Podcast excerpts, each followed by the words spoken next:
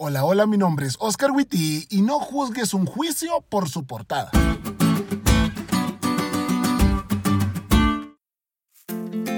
Feliz semana amigos. Qué gran bendición es para mí saludarlos con la alegría que me quedo de este sábado. Espero lo hayan disfrutado muchísimo, incluso más de lo que yo lo disfruté.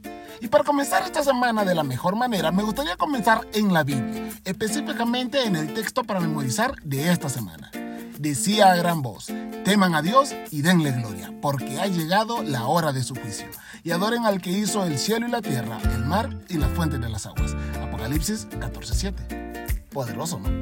Y este texto nos introduce un nuevo concepto que estaremos estudiando durante toda la semana, el juicio de Dios. Mira, la Biblia nos cuenta que todos deberemos comparecer ante Dios, un juez justo en un juicio final y universal.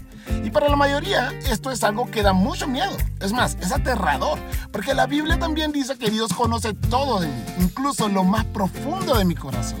Aquellas cosas que nadie sabe sino solo yo. Aquellas cosas que hago en la oscuridad. Y todas esas cosas se juzgarán en ese juicio.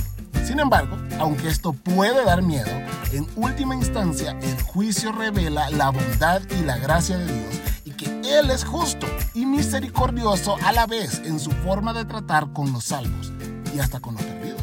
Ahora, cómo se relaciona este juicio con la misericordia de Dios será algo que estaremos aprendiendo durante esta semana. Así que no te pierdas ninguno de los podcasts, porque estarán poderosísimos.